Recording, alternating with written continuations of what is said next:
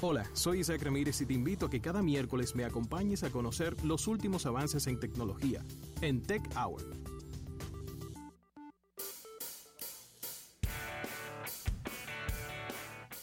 Mire, recibimos como cada miércoles a nuestro compañero Isaac Ramírez con las más importantes informaciones del mundo de la tecnología. Isaac, en un fin de año, en una recta final eh, cargada de, de nuevos lanzamientos y de, y, de informaciones importantes.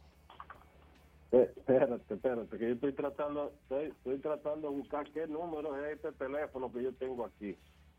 Pues, ¿cómo así? Es que prendí hoy precisamente el Lumia 1320 que yo tenía aquí con Windows Phone. El Lumia 1320. Tú sabes que yo imagino que ese debe estar incluido de los teléfonos que ya no van a poder usar WhatsApp. Pero tú sabías. Por, eso es. Y tú, y, tú sabías que se, se prendieron unas alertas en Microsoft y en el FBI cuando tú prendiste ese teléfono, ¿verdad? debe quedar este y, y, no sé cuál, pero este está aquí. No, te voy a dar la, la especificación y ahora queda otro, queda otro, queda otro. y funciona, se está sincronizando. Mira, eh, eh, esto para mí, eh, yo creía que era más pequeño. Tú tenías mucho, mucho tiempo, casi más de un año, y tiene un 70% de batería, más de un año sin encenderlo. ¿Cómo? más de un año. esto es una pantalla IPS de 6 pulgadas una resolución 720 por 1280, Gorilla Glass 3, un dual core Snapdragon 400 a 1.7, 1 GB de RAM, 8 GB de almacenamiento interno, 5 megapíxeles y una batería de 3400 mAh. Todo eso lo quitaron. ¿Eh? ¿Qué año fue que todo lanzaron Jesucristo? ¿2014? 2014, ya va para, para seis años ese teléfono. Pues para que ustedes vean que yo, sí, febrero del 2014, eh, yo conservo mis cositas y, aquí está aprendiendo perfectamente. tú eres rico y no lo sabes. no, te, este, mira, este lo quiero yo. Va de una gente le ha tirado ese teléfono. Pero eh, precisamente eh, eso que ustedes mencionan, eh, WhatsApp dejaría de funcionar, perdón, buenas tardes señores. WhatsApp dejaría de funcionar en un par de millones de dispositivos. Y se trata de que ya para el año 2020, y estamos hablando del 31, el próximo 31 de diciembre, finaliza el soporte en el caso de Windows Phone, ya como sistema operativo, Microsoft deja a partir de el día de, bueno, en la madrugada de anoche dejó de darle soporte a Windows Phone eh, oficialmente. Eh, y eh, ya WhatsApp obviamente desde hace dos años había dejado de darle soporte a la versión de Windows Phone normal y a Windows 10 le deja de dar el 31. También están un par de versiones de iPhone, estamos hablando del iPhone iOS 8 eh, de los ah, dispositivos Android, lo que tienen dos, eh, los 2.3.7 y todos los sistemas operativos anteriores a ese. Sencillamente finaliza el soporte eh, que le estaría dando la aplicación. Oficialmente, el último día que se, se permitirá que estos dispositivos reciban algún tipo de actualización será el próximo primero de febrero del 2020 eh, los eh, la propia WhatsApp está recomendando que eh, se actualice por lo menos si usted tiene Android a la versión 4.0.3 en el caso de iOS por lo menos a la versión 9 en el caso de los que utilizan KaiOS eh, se llama así mismo KaiOS eh, que actualicen a la 2.5 y obviamente los sistemas operativos eh, de ahí para atrás tienen, tienen que actualizarse. Así que eh, ya usted sabe si no tiene actualización, si no eh, recibe ninguna otra nueva característica, es porque posiblemente usted tiene uno de estos dispositivos, o iOS 8 o Android de 2.3 eh, hacia abajo. no estarían recibiendo actualización. Esto eh, la gente tiene que actualizarse. Gente y, es curioso, curioso, porque ayer me decía alguien en Twitter que ella tiene un iPhone 6. Son Oh. como cuatro años, casi. iPhone 6. Sí. Y que ese teléfono le funciona de maravilla y que no es verdad que ella lo va a cambiar. Déjame ver cuándo fue que lanzaron el iPhone 6. Importante. Eh, y más o menos coincide con lo que habíamos estado hablando eh, en múltiples ocasiones, que la gente está tardando más tiempo para cambiar sus dispositivos. De hecho, el, el último resultado que da el, el, el CEO de Verizon es que las personas estaban tardando hasta 36 meses. Y ahora 36 meses son tres años ¿eh? para cambiar un teléfono.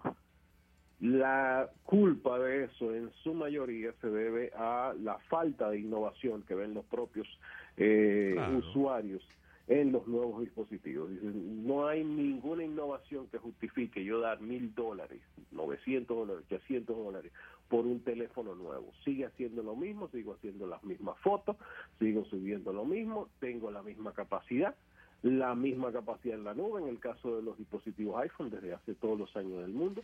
Entonces, eh, la gente no ve esa innovación, no ve ese, ese cambio significativo que les haga cambiar a un nuevo dispositivo. Vamos a ver, hay unos numeritos ahí, déjame ver dónde está, dónde está lo de, lo de el iPhone 11, algo que está haciendo Apple.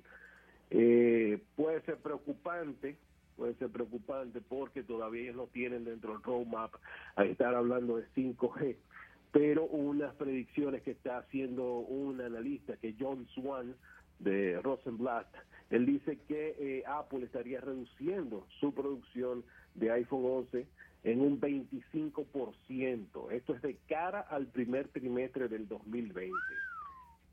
Qué Esto fuetazo. es para entrar el año. Pero espérate, se va a poner peor. La línea actual de iPhone 11 se prevé que se caiga un 60% porque los clientes empiezan a buscar teléfonos con 5G. Ujú, Ya. ¿Entiende? Sí, claro. Ustedes se acuerdan, yo le había dicho a principio de año que una de las cosas de las que todo el mundo estaba hablando era 5G, menos Apple. Es verdad, sí. Apple se fue por los procesadores de Intel. Intel no tiene modems eh, 5G, no tiene. De hecho, hace un mes le compra, Apple adquiere la división completa que estaba trabajando con modems de Intel, la adquiere con todos ingenieros para ellos tratar de, de ver qué podían hacer de cara, no al 2020, sino de cara al 2021. Eh, ahora, eh, la semana pasada estuvo celebrando algo que se llama el Qualcomm Summit, que es un evento donde hace el fabricante de chip Qualcomm, donde muestra todas las posibilidades que eh, hay dentro de, eh, las, de los nuevos chips, de, de todas las características nuevas que van a venir, una cantidad de cosas. Dentro de las conversaciones se estuvo filtrando que posiblemente ya eh, eh, parece que ya le está llegando el agua a donde debe llegarle a Apple y entonces estarían pidiéndole ayuda a Qualcomm. Recuérdense que Apple tiene desde hace dos años una disputa muy, muy importante.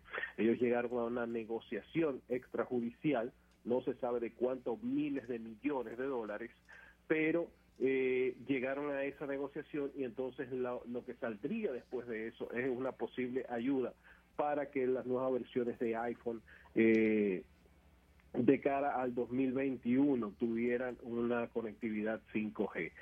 Aunque eh, estábamos hablando en este preciso momento de que las predicciones para el 2020 es que eh, por lo menos, por lo menos hayan cinco variantes del iPhone 12 eh, de los que pudieran incluirse baterías más grandes. No, y para Eh, ponerle un ajá. poquito de presión. Isaac, y disculpa la interrupción a los amigos No, de Apple. Oppo anuncia en el día de hoy que estará invirtiendo Ujú. 1.270 millones de dólares en el desarrollo de tecnologías que tienen que ver con 5G durante Ujú. el, el 2020. Este anuncio lo hace su CEO, el, el señor eh, Tony Chen, Sí. re- recordándole al público que Oppo está en el mismo grupo económico chino que está OnePlus también, que es una marca importante de móviles asiáticos. Así es, así es. Ellos están, Oppo tiene esta semana eh, algo que ellos llaman el Inno Day o Innovation Date. Eh, hoy está en el segundo día, se está celebrando allá en Shenzhen, en China, donde José Luis Ravelo ha estado varias veces. Pero claro, Eh, Me ya encanta la ya lo he comida. conocido. ¿Eh? Me encanta la comida ella. sí. Tú debes unas empanadas, no, entonces sabes. No, ellos no, ellos no comen empanadas. Llena de anguilas. No comen empanadas. Al que ven con una empanada en la mano, tiene problemas. Son 15 días presos. Ay, Dios mío, pero ¿cómo va? Sí, porque es que eso engorda, Isaac. Eso engorda. y La, Allá gente gorda, que- la gente gorda es sospechosa. Allá, allá el que esté gordo lo investigan. Ustedes son malos. Pero mira, eh, lo que para terminar el asuntito, posiblemente venga eh, el modem 5G para eh, los iPhone a partir de 2021. Si lo tiraran en el 2020 fuera todo una, una eh, un boom.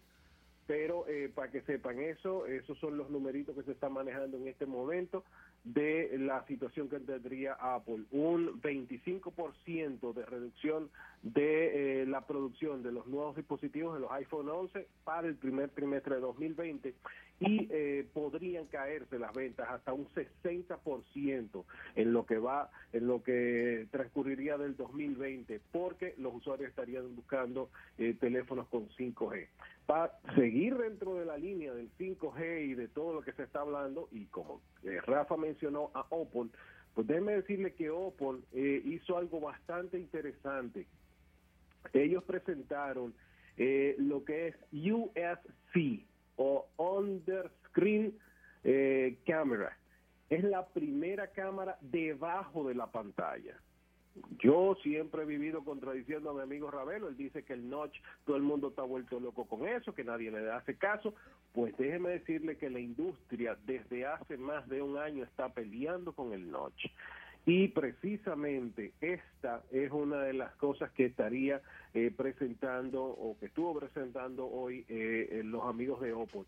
Es, imagínense la pantalla completa y en algún momento cuando tú seleccionas la cámara frontal, los píxeles, y eso es la, la ventaja de, las de las pantallas Super AMOLED, que tú puedes apagar los píxeles y al tú apagarlos entonces tienes una superficie sea, mm, semi-transparente, o sea, muy, muy parecida eh, a no tener absolutamente nada ahí. Y en ese espacio aparecería la cámara, tú podrías hacerte el selfie, retornas a la pantalla normal y entonces eso se cubriría nueva vez con píxeles. Eh, Tú, óyeme. Es lamentable Ajá. que Oppo no esté con fuerza de este lado del mundo, porque sin temor a equivocarme, y he podido ver muchísimos reviews internacionales de distintas marcas que no están en el país, de todos los móviles, el que tiene el mejor diseño para Rafael Fernández es el Oppo. Inclusive es un celular que alrededor de su cámara tiene una luz LED parecida a- al como al Peugeot GT, Line por dentro. Esa luz así se prende alrededor y eso le da un efecto increíble al, al, al Oppo. Sí, sí. Eh, no, no, Oppo ha sido innovador en muchísimas cosas. Fueron los primeros que tuvieron esta cámara retráctil. Recuérdense que la presentaron en Mobile World Congress el año pasado y después la industria la, adoptó eh, en todas formas, tamaños y colores. Eh, también Oppo eh, presentó a este y de hecho donde se está probando la cámara, el, el dispositivo donde está esta cámara que va debajo de la pantalla. Así que imagínense que la, la pantalla, el espacio de visión de la pantalla va a estar rendando los 98% del total del teléfono. Wow. Por lo tanto, porque no tienes no tienes hollow punch, no tienes eh, teardrop, no tienes absolutamente nada, no ves nada, todo pantalla. Y una de las cosas que ellos están experimentando es lanzar un teléfono sin botones. De hecho, esta versión del Reno, del Oppo Reno, donde está eh, colocado esta cámara debajo de la pantalla, no tiene ningún botón, ni de encendido, ni de volumen, nada, ningún botón. Y es parte de lo que ellos están eh, apostando hacia futuro. Igual eh, se está hablando también de quitarle los puertos. Habíamos visto eh, para la salida de IFA, septiembre por ahí, eh, cuatro marcas que habían estado haciendo más o menos el approach con algunos demos de eh, teléfonos sin puertos que se cargarían 100% a través de, de conectividad inalámbrica.